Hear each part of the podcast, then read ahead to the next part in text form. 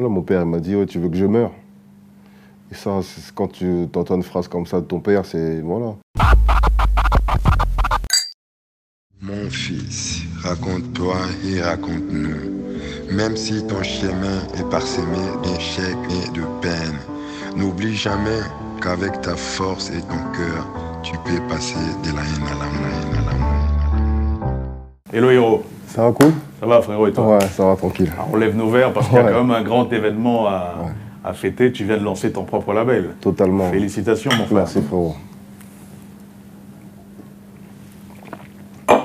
Mil- millésime musique. Millésime, ouais. Ça t'est venu d'où ça? Millésime, ça, ça m'est venu d'abord d'un album de Pascal Obispo, le mot millésime. Et par la suite, après, j'ai cherché la définition. En champagne, le millésime, c'est euh, c'est une bouteille, c'est un, un- on va dire un cru qui a une forte valeur. Exactement. Donc voilà, c'est pour ça. Et voilà, pour moi, c'est un label qui aura une forte valeur dans quelques années, dans quelques mois. Donc euh, voilà pourquoi j'ai voulu l'appeler millésime. Je vais écouter quelques titres, on a beaucoup discuté. Je sens que tu es dans une, euh, dans, une, dans, une, dans une bonne phase, que tu es dans une Ouais. énergie particulière. Ouais, totalement. C'est devant un nouveau défi, on a une nouvelle motivation. On va dire, on renaît en fait. À chaque défi, on renaît. Et voilà, je le prends vraiment comme un, comme un nouveau challenge, un nouveau début de carrière. La musique, c'est ta passion, c'est toute ta vie aujourd'hui. Ouais, c'est ma vie. Mais ça n'a pas toujours été le cas parce que toi, tu as, tu as rêvé d'être d'être Neymar, d'être Ah ouais, d'être totalement. D'être Messi. Ouais, j'ai j'ai joué un bon niveau de foot en étant vers 14-15 ans. J'ai joué à Bretigny pour ceux qui connaissent un peu. Voilà, en niveau DH et niveau euh, national. Et euh, mais j'avais pas la motivation que j'ai pour la musique. Ça veut dire que j'étais pas prêt à aller m'entraîner sous la neige. J'étais pas prêt à aller, à aller supporter des blessures. Contrairement à la musique où je suis prêt à, à passer par n'importe quelle tout étape. sacrifier. Voilà. Donc ouais, aujourd'hui, la musique, c'est- ma vie. Tu as voulu être avocat aussi. Même moi, j'aime bien la justice. Je C'est voulais- drôle, c'est drôle, j'ai voulu exactement la même Ouais. chose. ouais, je- Moi, j'ai d'abord voulu je être archéologue. d'être avocat aussi. J'ai voulu être archéologue parce que je suis fan d'histoire. J'ai voulu être avocat aussi après. J'aime bien la justice, j'aime bien. Mais après, j'ai vu c'était des bacs plus 8, je sais pas quoi. J'ai dit non. J'ai dit, on, va non, moi s'arrêter- j'ai pas envie, on va s'arrêter là. On j'ai est. pas je- envie d'aller jusque-là. Ouais, j'avais pas envie, vraiment pas. Il y, a, il y a un truc qui me surprend chez toi, c'est. C'est la, la, la musicalité africaine dont on travaille, la fibre musicale africaine dont on travaille. Pourtant, tu es allé sur le continent très très tard. Ouais. Je suis allé en 2014. 2014, je devais avoir déjà peut-être 19. Je devais avoir 19 ans, 19, 20 ans. Ouais, un peu plus même, 22 Ouais, ans. bon, 22 ans. En 91, donc ouais, j'avais ouais, 22, 23. Et euh, j'ai pas eu la chance que mes parents m'amènent en Afrique. Mais j'ai toujours eu cet amour-là pour l'Afrique. Je j'arrive pas vraiment à l'expliquer. Et voilà. Tant mieux. Tant mieux que ça se soit passé à un concert. Ça fait que voilà, j'ai j'ai fait ma, j'ai eu ma propre vision. C'est pas mon père qui m'a amené, qui m'a dit regarde là, là, là. Je me suis fait ma propre vision de La l'Afrique. première fois que tu allé sur le continent, on t'a payé pour y aller. Grave, grave, Ouais, grave, mais tu as toujours été connecté au continent, même si tu es, tu es né, tu as grandi en France, tu es né en, en 91. En 1991, Et en fait, ton, ton, ton père s'était installé en France après être passé euh, quelque temps par Ouais. l'Italie. C'est ça, il est venu euh, avec une bourse d'études en Italie. Il a fait, je pense, quelques années en Italie et euh, ma mère l'a rejoint en France. Et puis voilà, quoi, je crois peut-être en 89, 88. Et moi, je suis né en 1991. Donc voilà. Tes parents n'avaient pas de papier? C'est ça, ouais. C'est ça. Ouais, c'est la situation de, de, beaucoup, de beaucoup de personnes ici. Il y en a qui arrivent en France illégalement. Aujourd'hui, bon, aujourd'hui, ça ressort un peu plus parce qu'on voit des, des- des corps abandonnés euh, à la mer ou autre, mais il y a beaucoup de gens qui, qui risquent leur vie pour, euh, pour venir s'installer en France, pour venir, euh, pour venir vivre en France. Justement, ils habitaient dans une maison abandonnée à, Ouais. à Corbeil. ouais, ça c'est. Ouais. Ça, c'est mon père qui, un jour, m'a. On était en voiture et il me dit Bah, tiens, tu vois, là, c'est le squat, là, on était euh, après ta naissance. Donc voilà, bon. Après, comme je dis toujours, j'ai eu la chance de ne pas percevoir. euh, C'était très tôt dans ma vie et j'ai eu la chance de ne pas le percevoir, de ne pas le. De pas le vivre. De pas le vivre. Donc voilà. Mes parents m'ont protégé, ils ont fait tout ce qui, tout ce qui était bon pour que je sois la personne que, que je suis aujourd'hui. Ils étaient dans cette maison abandonnée avec d'autres sans-papiers. Ouais, et un avec d'autres. Avec d'autres. euh, la police a débarqué et Ouais. Ils ont dû fuir. Il m'avait dans les bras, il m'a dit, et il leur a dit, mais vous pouvez, vous pouvez pas nous mettre dehors comme ça. Puis il a dû partir et à ce moment-là, je pense qu'ils sont allés vivre chez ma tante euh, dans le 77 à Savigny-le-Temple. Donc voilà. Vous êtes resté là-bas quoi, deux ans? Et ouais, deux ans, ouais, deux ans. Jusqu'à ce qu'ils ils prennent un espèce de, de petit taudis dans, dans le 91 à Étampes. C'est là où j'ai vraiment grandi.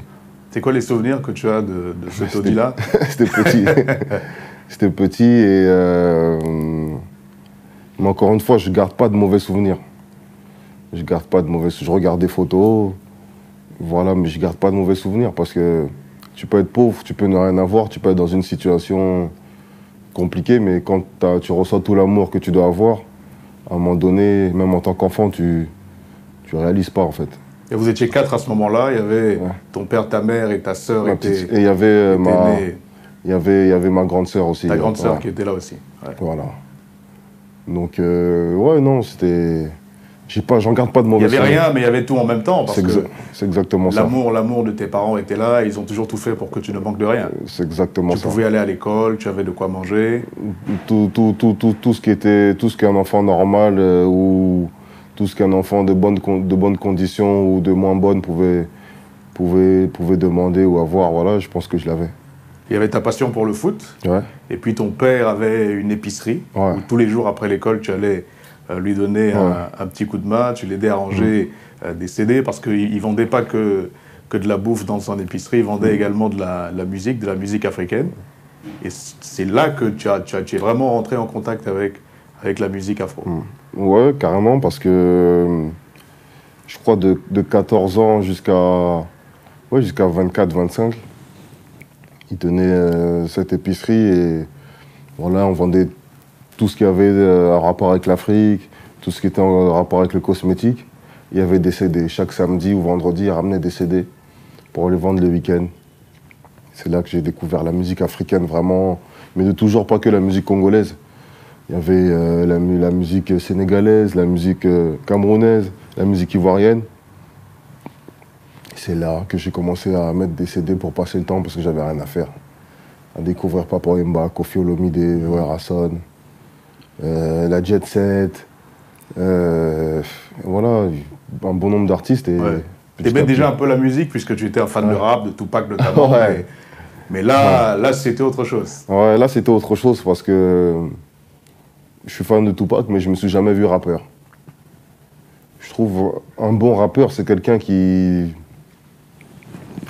qui a, qui a une histoire particulière à raconter ou qui est prêt à inventer, hein, qui est prêt à, s'inventer une vie à laquelle les gens vont s'accrocher. Et moi, j'étais pas prêt à ça et j'ai de nature, je suis timide, alors je me voyais pas raconter ma vie. Je trouvais que les rappeurs, c'était vraiment des, des gens Des qui racontent. Voilà, je, trou- je trouvais. Moi, j'étais pas prêt à raconter ma vie. Je préférais parler d'amour. Voilà. Je préférais parler d'amour parce que, comme je te dis, j'ai manqué de rien. J'ai manqué de rien. C'était dur. Je sais que ça a été dur pour mes parents. Mais moi, j'ai pas, j'ai pas ressenti cette Tu te sentais pas malheureux, tu te sentais pas. réservé dans mon coin, mais pas malheureux. J'étais réservé dans mon coin parce que c'est moi qui étais comme ça. J'aimais pas parler avec les gens. J'aimais pas. J'ai jamais été très bavard avec les gens. Donc euh, c'était plus ça, mais j'étais heureux. J'avais ma petite vie tra- tranquille. T'étais tranquille. Et tu te découvrais une nouvelle Ouais. passion. Ouais. Tu as commencé à poser sur les, sur les, sur les CD qu'il y avait dans l'épicerie. Totalement. Je mettais des sons, je chantais par-dessus. Et euh, voilà, je disais, je veux être comme. Dans ma tête, je me disais, je veux être comme lui. Waouh! Je voyais la, la dégaine sur la, sur la scène, je voyais l'attitude, je voyais Kofi Olomide, son Olympia. Je disais, mais ça, c'est. Ça, c'est fort. C'est- fort. Je voyais la foule, comment, comment il percevait sa musique. Et que ça touchait les cœurs, en fait. Et ça, c'était. En fait, je voulais devenir quelqu'un. Et Je voulais pas. Et tu voulais le devenir par la musique? au début par le foot. J'ai compris que j'étais pas prêt à faire ces- des sacrifices pour ça. Après, ouais, par, la, par la musique, j'ai commencé à écrire des poèmes, à écrire des textes vers 15 ans, 14 ans. Et puis après, à entraîner la voix, à danser aussi beaucoup. Je voulais devenir quelqu'un, faire quelque chose. Un jour, à 16 ans, je crois, tu es Ouais. allé en studio avec tes, avec tes copains. Ouais, Euh. Il y a ton cousin Euh, Atori. Atori qui était là également. Tout le monde s'est mis à chanter, tu as chanté aussi et ils se sont tous foutus de ta gueule. Ouais, c'était catastrophique. C'était catastrophique parce que nous, on a grandi en, avec le chambrage. En, voilà, on taille, quoi, comme dans une jeune de, de gars de cité, quoi. On se taille, on, on se moque de l'autre, et puis on s'est dit un jour, venez, on va faire un son. On est parti au studio, c'était catastrophique. C'était Et moi, et je pense que comme j'avais une attitude de quelqu'un qui était sûr de lui, eh ben, Ça a blessé ton ego. non, pas du tout. Ça m'a motivé parce que je ne serais pas passé par là aujourd'hui. Je pense que j'aurais pas, j'aurais pas continué à chanter comme ça.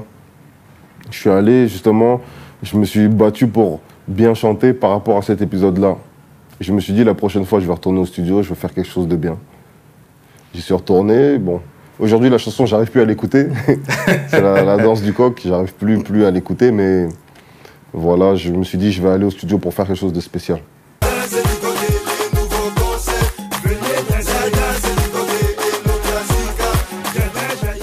À l'époque, t'en étais fier. Euh, de la danse du coq. Oui. Ouais on, ouais, on peut dire ça, parce que c'est un son à, bon, à son échelle qui a, qui a plus ou moins marché. Mais c'était pas assez pour moi, parce que c'était un peu limite à Talakou, c'était de l'animation. Moi, je voulais chanter, parce que les chanteurs, ça dure. Les ambianceurs, c'est bon, à un moment donné, tu t'ambiances, mais il y a un moment donné, tu es triste. Il y a un moment donné, tu passes à une étape où tu as besoin d'un- d'un titre qui va, qui va te rappeler, qui va t'aider à surmonter tes émotions. Mais après, après ça, ouais, chacun, a fait, chacun a tracé sa route. Nous, on a fait un- une autre équipe qui s'appelait Code Unit, justement avec, euh, Atori. avec Atori, euh, avec euh, Dibraz. Dibraz, que tu as rencontré au lycée. ouais, que j'ai rencontré au lycée, avec un gars qui s'appelait Shafik, Orly. Donc voilà, on était, on était plusieurs et ouais, on s'est dit, venez, on fait un truc pour nous aussi faire des soirées, des après-midi. Et puis, moi, très vite, j'ai réalisé que c'était pas mon délire. Ouais, c'était surtout une équipe de passionnés en fait. Il n'y avait Ouais. pas de plan. C'était allez, viens, on fait des soirées, viens, on danse un peu. Des potes qui traînent ensemble. Et puis après, ouais, non, moi, je, je pense que j'avais un amour trop gros pour la musique. Et de là, on s'est remis à danser. On a changé le nom, on s'est appelé Bana C4. Et avec euh, Atori, Dibraz et moi, on a commencé Ça, c'est les trois. de départ là. Ça, c'est les trois de départ. Ouais. On répétait le dimanche euh, chez une pote à nous qui s'appelait, qui nous prêtait euh, son salon. elle s'appelait Fred. On a commencé à répéter. Après, elle aussi a commencé à avoir sa vie. C'était une femme qui commençait à avoir sa vie. Donc, euh, on a commencé à répéter en plein air. On n'avait pas de salle, on n'avait même pas un rond pour se payer une salle. À la suite, on a été rejoint par un gars aujourd'hui qui s'appelle Dox, qui nous a rejoint avec son cousin qui s'appelait Vance. On était cinq. Eux, après, ils sont partis chez euh, Jesse Matador. Et euh, à la suite de ça, j'ai rencontré Bombastic sur un tournage de clip. Et après, j'ai rencontré DCK. Et puis voilà, l'ossature de, de Bana C4. Du Bana C4 final. Voilà. Voilà, c'est ça. C'est ça. Mais en- entre, entre le final et la création, on était au moins 12 à un moment donné. non, ça a voilà tourné, quoi. ça a tourné. Ça a tourné de fou. Ouais. Ouais. Donc vous avez commencé à faire des sons, à, à faire des vidéos de danse que vous balanciez sur Dailymotion à l'époque. C'est ça, sur Dailymotion en 2007. 2007, 2008. Et après, on s'est dit, comme c'était sur des remixes de Kofi, de... on s'est dit, venez, on fait notre propre musique. Et à partir de là, j'ai commencé à aller au studio une première fois, d'où est sortie la danse du coq.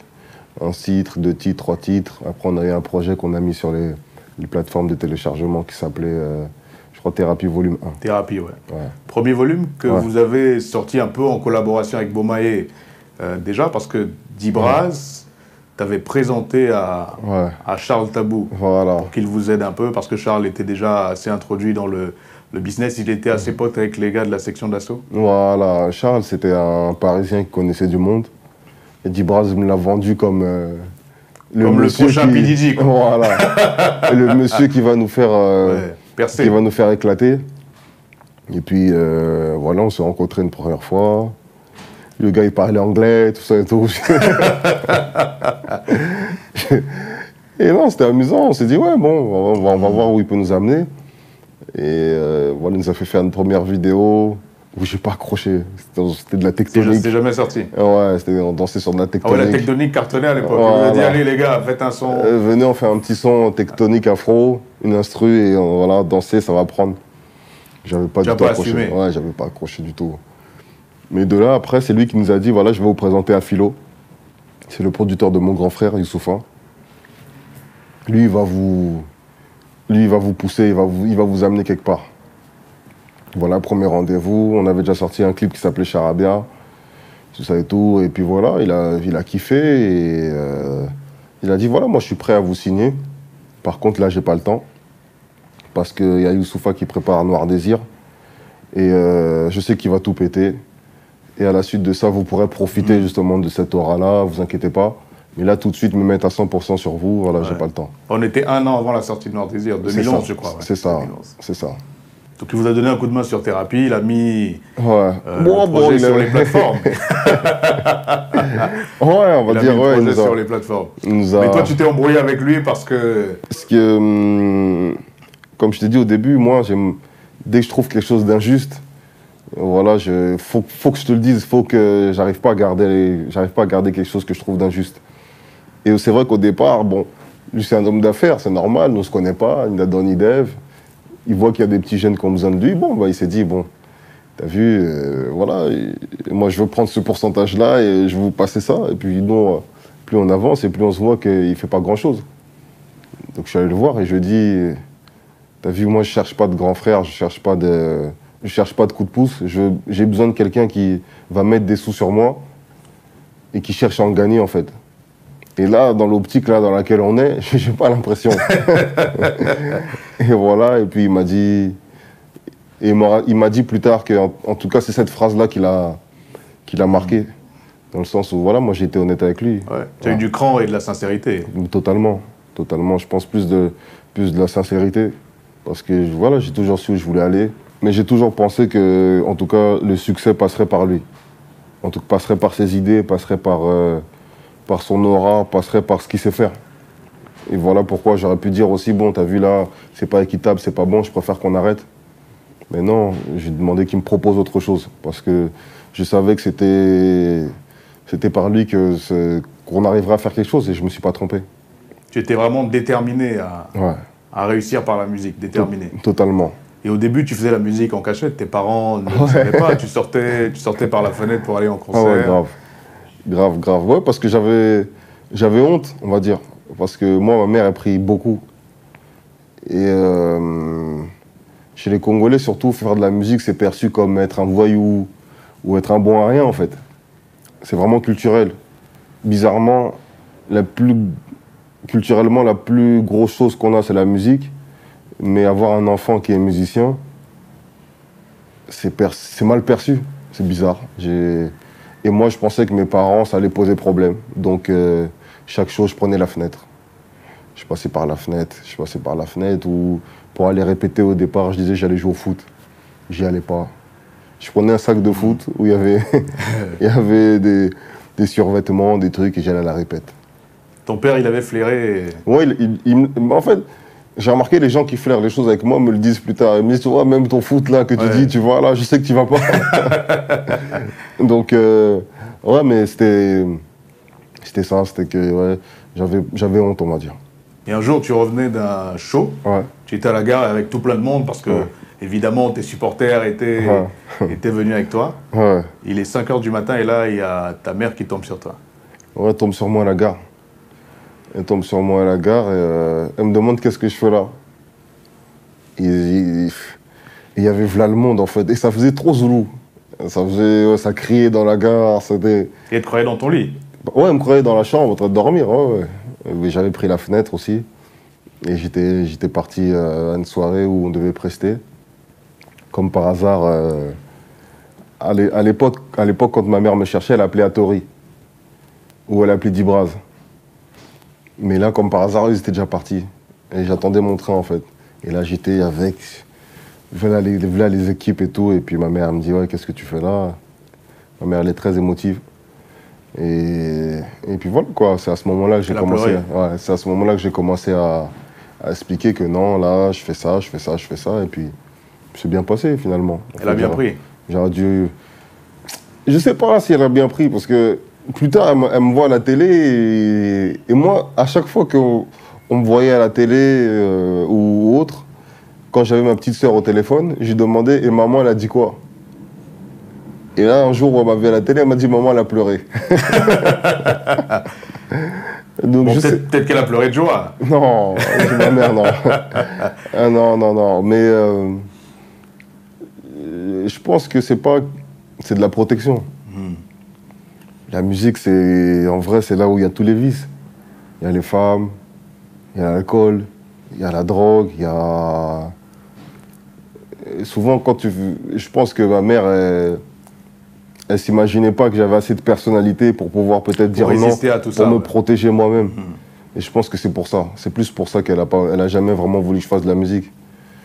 Pour, mais pour elle, peut-être qu'il y a, l'accès facilement au fétiche, Ouais. qu'on te propose des trucs. Donc euh, voilà pourquoi je pense que ma mère, elle, elle a toujours Il y avait réagi comme beaucoup ça. de craintes de sa part. Ouais. Je pense. Et toi, tu voulais pas la décevoir? Ben, j'ai fait des études pour pas la décevoir. J'ai eu un BTS. Voilà, bac plus 2 après. Voilà. Tu lui avais fait beaucoup de peine déjà parce que pendant que tu étais au, Ouais. au, au lycée, tu es tombé un peu dans, Ouais, non, je faisais dans, des bêtises. dans- dans la drogue. Ouais. Je faisais des bêtises. J'étais pas non plus. euh, Pablo Escobar, mais Escobar bon, non tu- plus, mais voilà, j'ai fait des petites Tu, tu bêtises. étais un et- petit dealer. Ouais, on peut dire ça. Et euh, un jour, des, des policiers m'ont ramené euh, à la boutique de mon père et ils m'ont dit voilà, mon père m'a dit ouais, tu veux que je meure? Et ça, quand tu entends une phrase comme ça de ton père, c'est voilà. Si tu arrives à surmonter ça, tu seras un bon voyou. Si dès lors tu te dis ah, faut que j'arrête quand même parce que ça, il y aura d'autres, euh, il y aura les gens autour de toi qui vont te blesser, mais c'est que c'est pas fait pour toi. Et moi j'ai compris très tôt que cette vie-là, c'est pas, c'était pas fait pour moi. Tu es rentré, tu as vu ta mère pleurer, et là, ouais, et là je, je dis que tu, as arrêté vrai, direct. en vrai, ouais, je pourrais pas leur faire subir tout ça. Je, je, j'étais pas capable de ça en fait. Donc c'est pour ça que j'ai décidé d'arrêter. C'était tout simplement pas pour moi. Donc là, vous signez un contrat avec Philo. Ouais, Vous êtes officiellement signé chez Beaumaé. ouais. Et vous sortez un premier projet ensemble, un autre Ouais. EP, Jeune Premier. Jeune premier, ouais. C'est là où il y a Litoyer, c'est là où il y a, euh, il y a le titre Jeune premier. Ouais, c'était vraiment bien parce que on voyait que Philo il croyait en nous et franchement c'était cool, c'était cool. Belle expérience. cool. Ouais, c'était vraiment cool. C'était bien. Il y avait il y avait Youssoufa aussi, il y avait tout l'aura de Youssoufa. Noir Désir, c'était un album qui était incroyable. C'était Double disque Ouais. de platine. carrément. ouais, et- Ça a donné un autre statut à Beaumaé, donc forcément, vous en avez, vous en avez Mhm, profité. Carrément, totalement. Et puis après, il y a eu Trace aussi qui, qui commençait à, à récupérer nos clips. à- Et voilà, c'était bien. Franchement, c'était bien. On commençait à se faire un nom, mais surtout en Afrique. Nous, on s'en rendait pas compte. Mais surtout en Afrique, on a commencé à se faire un, un gros nom. C'est quand tu allé au Congo, à Brazza, que tu t'en es rendu compte. Ouais, premier voyage en 2014 à Brazzaville.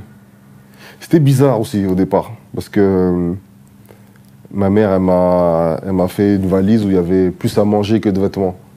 il y avait des pépitos, il y avait il y avait à boire, il y avait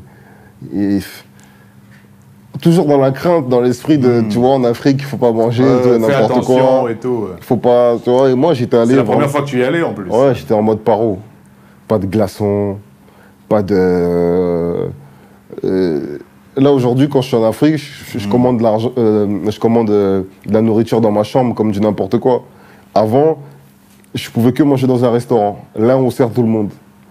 Donc j'étais dans un état d'esprit T'étais paro un peu. paro de fou, de fou. Même l'eau, j'avais mes bouteilles d'eau.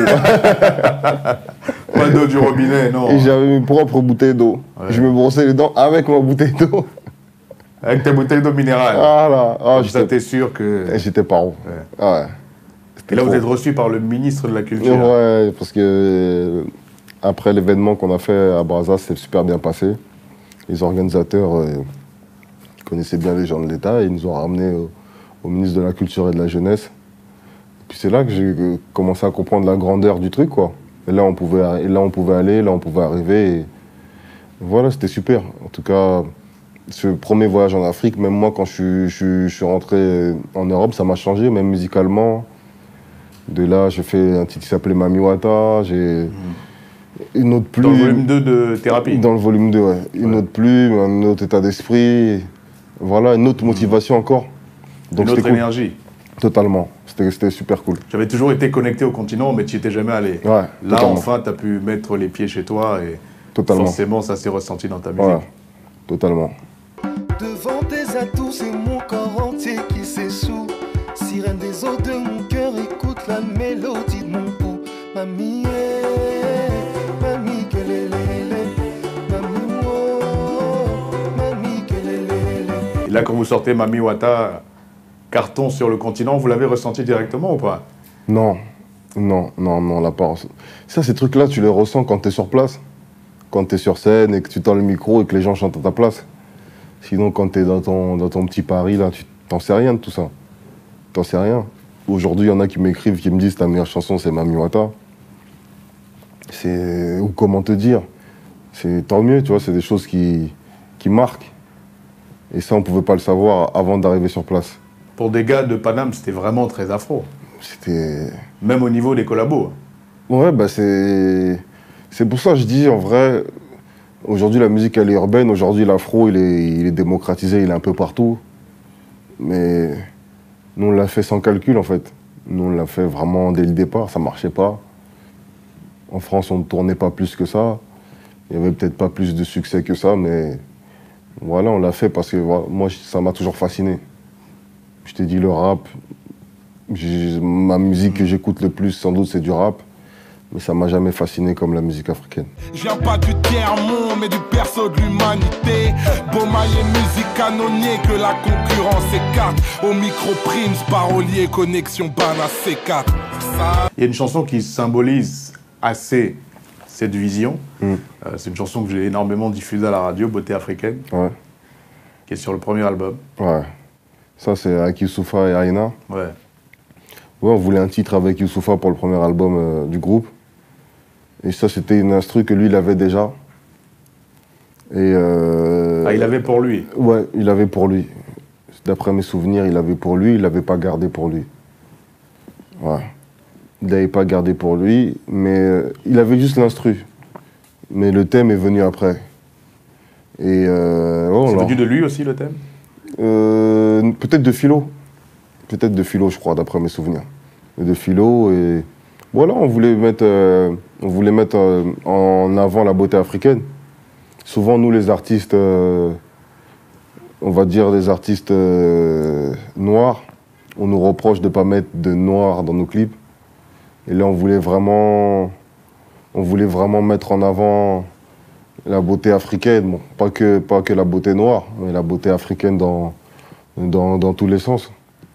Et Dans toute je- sa diversité. Totalement, et je pense que pour moi, c'est à ce niveau-là de titre qui, qui met en valeur la femme noire comme ça, c'est c'est l'un des meilleurs. On est parti à. Dakar, c'était une bonne expérience. Je veux crier comme un fou allié. Black is beautiful pour tous ceux que l'on y est. Devant tes atouts, le monde est à tes pieds. La, la, la, la. Dis aux petites sœurs de grandir. Si elles ont le cœur fragile, dis-leur qu'on est fiers, sensibles. T'es africaine, tranquille. Je pense sur cet album-là, on n'a pas fait. Été un album de pont, on va dire.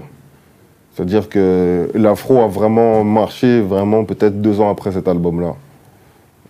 Et euh, on a voulu ouvrir, on va dire, entre guillemets, notre musique. Et ça, ça nous a joué des tours. Dans le sens où il n'y avait plus de titres comme Mami Wata, il n'y avait plus de titres euh, comme euh, un, un son qu'on avait fait MJ, il n'y avait plus de titres vraiment afro pur. C'était. On a voulu ouvrir notre musique. Et peut-être ça, les gens C'est n'ont un pas album compris. plus éclectique. C'est ça, ouais. Et peut-être là, les gens n'ont pas compris. Ou peut-être que c'était pas assez bien, tout, tout simplement. Tu regrettes qu'il n'ait pas Non, plus marché que ça moi je regrette pas. Je me dis, en, vrai, comme je t'ai dit au, au départ, tout est renouveau. En vrai, si j'avais pas d'échec, je serais pas ce que je suis aujourd'hui. J'ai besoin d'échouer. Ouais. J'ai besoin parce que j'ai peur aussi que si s'il y a des gens des fois qui réussissent, c'est du tout droit et après ils s'embourgeoisent, ils se renouvellent plus, ils cherchent plus, ils se cassent plus la tête. Je pense que les- tous les échecs que j'ai pu avoir, ben, je, ça, je devais passer par là pour être, euh, pour être ce que je suis. Tu le considères comme un échec, cet album-là? Commercialement, oui. Mais euh, est-ce qu'on peut faire une vie quand tu es artiste ou quand tu es. quand t'es- quand t'es art- Est-ce que tu peux faire une vie que sur des. te baser que sur des succès commerciaux?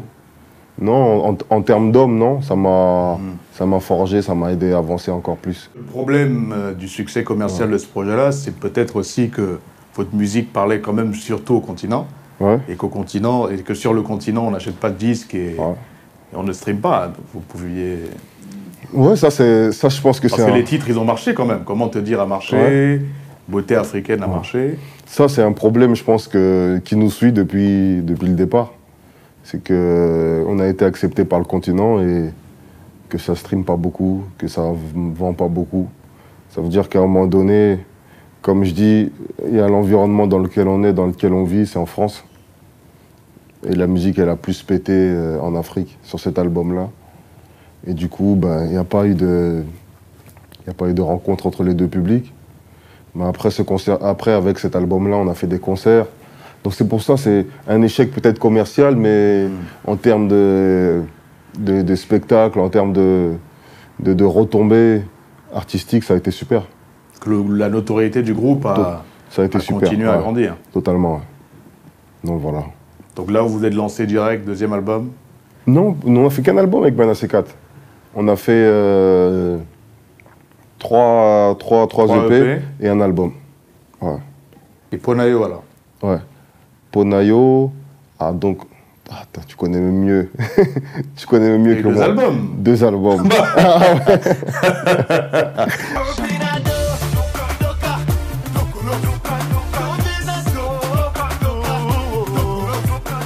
Cet album-là, on n'a pas fait de, de presse CD. Vous l'avez sorti que sur Internet. Ouais, c'est que sur Internet. Donc voilà pourquoi la conception d'album aussi, je la perds sur celui-là. On l'a sorti que sur Internet. Et c'est là où justement il y a eu Docolos avec Fabregas. Voilà, il y a eu quelques titres aussi. Qui ont... Il y a un titre avec Youssoufa aussi. Mhm. Et voilà, il y a eu de bonnes retombées aussi dessus. Mais euh, pour moi, ouais, à ce moment-là aussi, ouais, ça sentait. Que... La musique, ça, pour moi, c'est un feeling. Tu sens quand vous proposez de nouveaux trucs, comment le- les gens le perçoivent, comment. C'était. Voilà, Il y c'était. avait plus de feeling sur le premier que sur le deuxième. Je pense que le Ponayo était mieux que le premier. Mais. euh, Mais j'ai aimé, j'ai aimé faire le premier. J'ai plus aimé faire le premier quand même. Ouais. Malgré mes peines et mes blessures, mes bras ne sont pas baissés. Et si jamais j'abandonne, c'est que t'es à mes côtés. Dans tous les combats de ta vie, je serai ton guerrier. Vous avez du mal à avoir un succès commercial satisfaisant. Ouais. Euh, tu sens aussi qu'artistiquement, euh, ça va de moins en moins bien et tu commences à penser à, à une carrière solo. Ouais, totalement. Après, entre-temps, j'ai un petit garçon. Donc voilà, c'est une, une, autre, euh, c'est une autre vie qui commence. C'est notre c'est- dynamique. C'est une autre dynamique. Voilà, Les priorités sont plus les mêmes. Dès lors où moi, mon, mon fils il arrive, je me dis, ben, je dois tout faire pour, pour cet être-là. Je dois me battre, je dois tout faire. Donc je dois penser à moi. Et pour penser à lui, je dois d'abord penser à moi. Je dois d'abord me décider moi-même de ce que je vais faire et après, pour, pour l'assumer pleinement. Donc voilà, donc j'étais dans une autre dynamique. On s'est vu avec les gars et puis voilà, moi j'ai fait part de, de ma volonté. Et là où je dis c'est c'est des vrais frères, on aurait pu se déchirer par rapport à ça. Et tout le monde m'a encouragé. Décision prise, t'es allé voir Philo. Pour lui Ouais. dire, écoute Philo, j'ai vraiment envie de, de me lancer en solo. Et lui, il t'a dit, mais qu'est-ce que tu attendais? Dire ouais, il va dire ouais, non, non, ah ouais. Ouais. Non, mon bon vieux philo, ouais, il m'a dit que lui aussi, il, il, il pensait, il a pensé aussi, et que voilà, il m'encourageait. Il m'encourageait que, qu'on allait le faire ensemble, quoi, du coup. Et de là, j'ai commencé à retourner enregistrer. J'ai enregistré, j'ai enregistré. J'ai fait un- j'ai sorti un premier son qui s'appelait Les CD avec NASA, Avec NASA, ouais. qui n'a pas du tout marché. Parce que. C'était de l'afro-trap. Et ça me ressemble pas. C'est pas moi, c'est pas. Ou peut-être sous cette forme-là. Sous cette forme-là, c'était pas bon. Et euh, ouais, ça n'a pas accroché. Et euh, ça marche pas. Et j'envoie aveugler à Philo. Et il me répond pas. On dirait ça, ça passe pas. Je, je l'appelle, je dis ouais, mais je t'ai envoyé un son et tout. Non, non, mais non, mais non, mais il faut bosser le premier parce que voilà et tout. euh, il faut laisser du temps au titre. Je dis mais non, mais ça marche pas. Et là, j'ai vu qu'on n'était pas dans- sur, la même, euh, Longueur sur, sur la d'onde. même longueur d'onde. Et là, je suis allé le voir et je lui ai dit que je voulais partir, je voulais partir du label. Ça, c'était en 2016. Je lui ai dit, je préfère euh, qu'on arrête là et voilà, me... aller, aller me tester un peu tout seul. Voilà, ok, on s'entend, pas de souci. Bon, voilà, ça se passait comme ça, comme ça. Ok, d'accord, ça marche. Et puis là, je sors aveuglé et ça marche.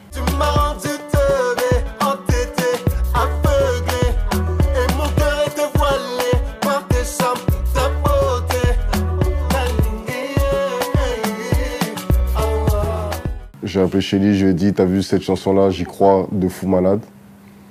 Viens, on va au Portugal. On a besoin de soleil, on va au Portugal, on va clipper. Je te payerai après. Il m'a dit ok. Il y a eu plusieurs personnes qui m'ont aidé. Il y a eu euh, il y a eu des gens qui m'ont passé des sous. Il y a eu Christelle Mangaya aussi qui m'a qui m'a avancé des sous aussi. Donc il y a, y eu- il y a eu des gens qui m'ont aidé à, à faire ce clip-là. Ouais. Christelle qui était manager qui de était manager, C4, puis ton manager. Voilà. Et euh, on est parti au Portugal et voilà, on a fait le clip. À la base aussi, le son c'était un featuring avec, une Avec ch- Stony avec une chanteuse de Estonie, ouais. Et euh, le son était bien, mais son producteur appelle et en gros il dit que le son il, il peut pas sortir avec Stony. C'est là que je dis non, ben fais-le tout seul. Pourquoi, pourquoi les gens, pourquoi ouais. vas-y. Vas-y, va, tu peux le faire. Il y a déjà le refrain, il y a déjà tout. Fais un deuxième couplet et c'est parti. Je fais le deuxième couplet et ouais, ça devient un succès, aveuglé. Les boîtes partout, partout, partout, partout. Et là, Philo me rappelle, il me dit non, mais il faut qu'on trouve une solution. ouais, ça sert à rien. De, voilà, faut qu'on trouve une solution, qu'on reprenne le taf, tout ça et tout, Anna. Voilà, je dis, y a pas de souci. Si on reprend, ben, il faut, Tu vas voir Philo. faut doubler la mise. et puis voilà, on s'est entendu et c'est reparti. à Il t'a donné l'avance que tu voulais. Voilà, super, rien à Ouais. dire. Et voilà, là on est parti au Nigeria avec euh, Shindima faire ton pied, mon pied.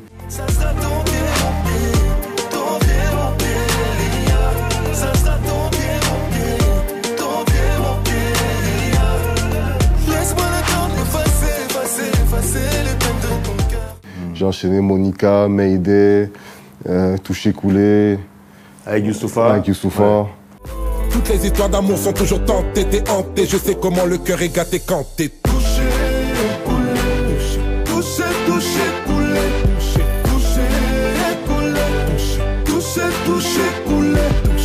voilà. au studio, tu enregistrais Touché Voilà. coulé au studio avec de Bo- Bomaye. Et voilà, Et il y a qui passait par là. il dit Waouh, c'est quoi ça?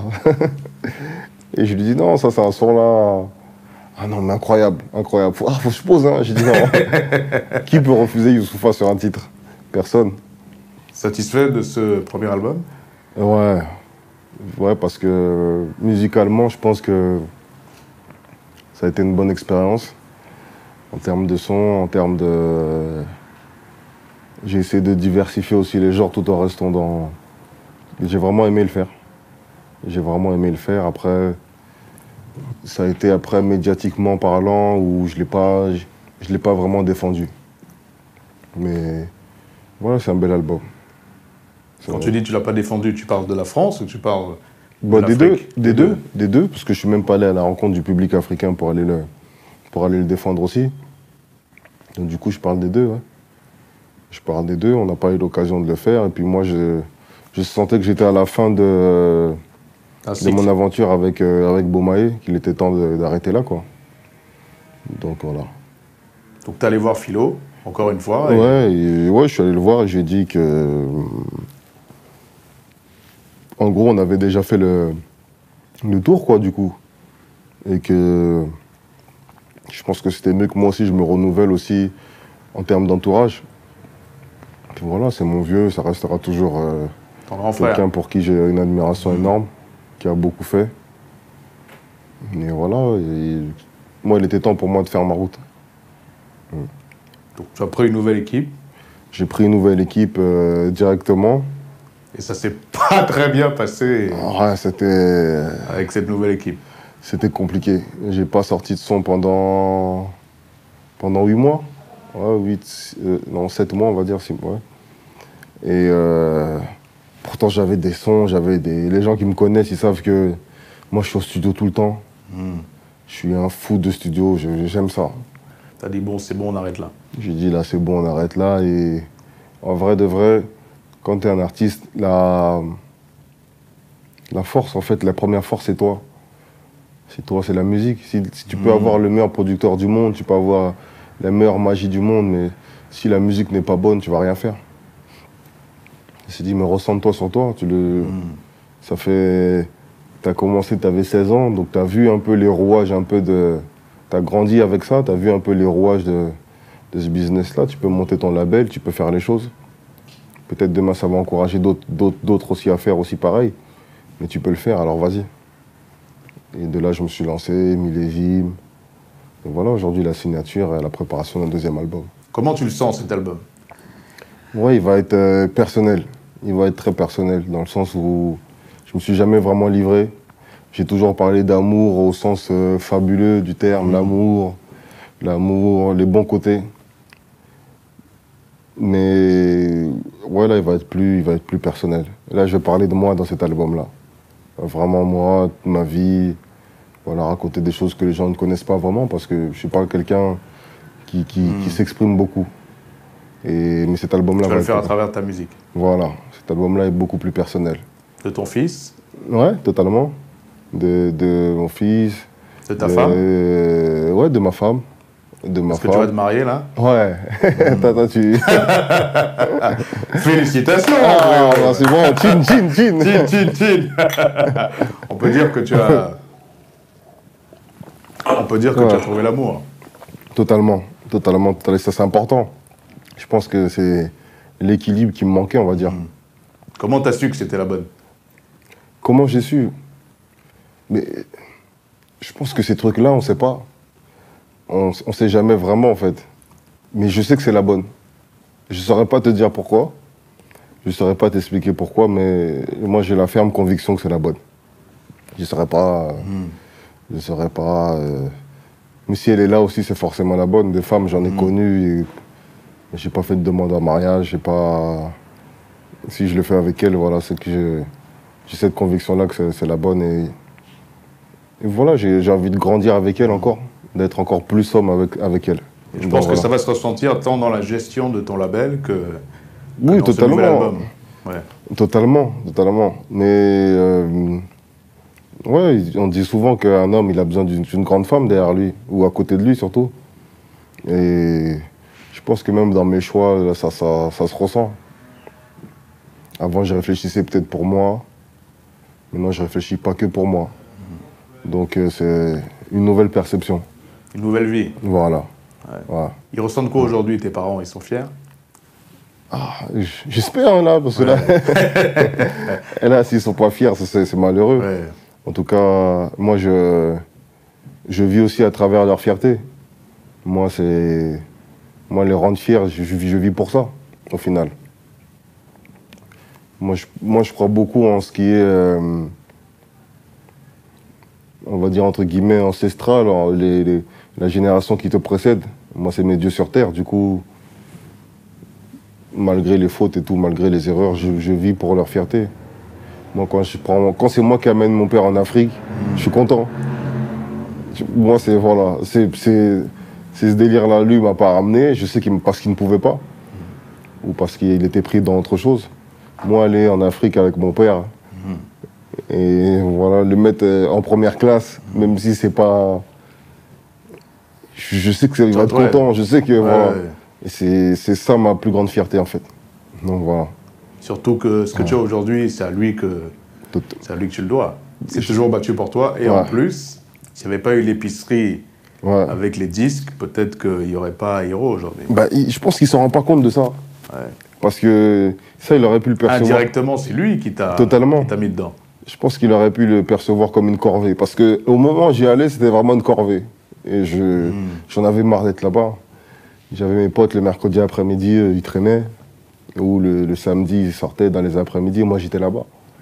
Et euh, voilà, ça aurait pu être perçu comme une corvée, mais en fait, c'est, une formation à la vie. Et grâce à ça, ça m'a aidé à passer par là, à connaître ça. Et ouais, c'est super. Quand tu partais de chez Bomae, Youssoufa t'a envoyé un, un Ouais. texto. Ouais, il m'a dit de, de faire ce que je sais faire. Voilà, il m'a dit de faire ce que je sais faire. Et, et, et pour moi, Youssoufa, c'est. Je parle souvent que de philo, mais Youssoufa, c'est. quelqu'un que j'estime être une bonne personne.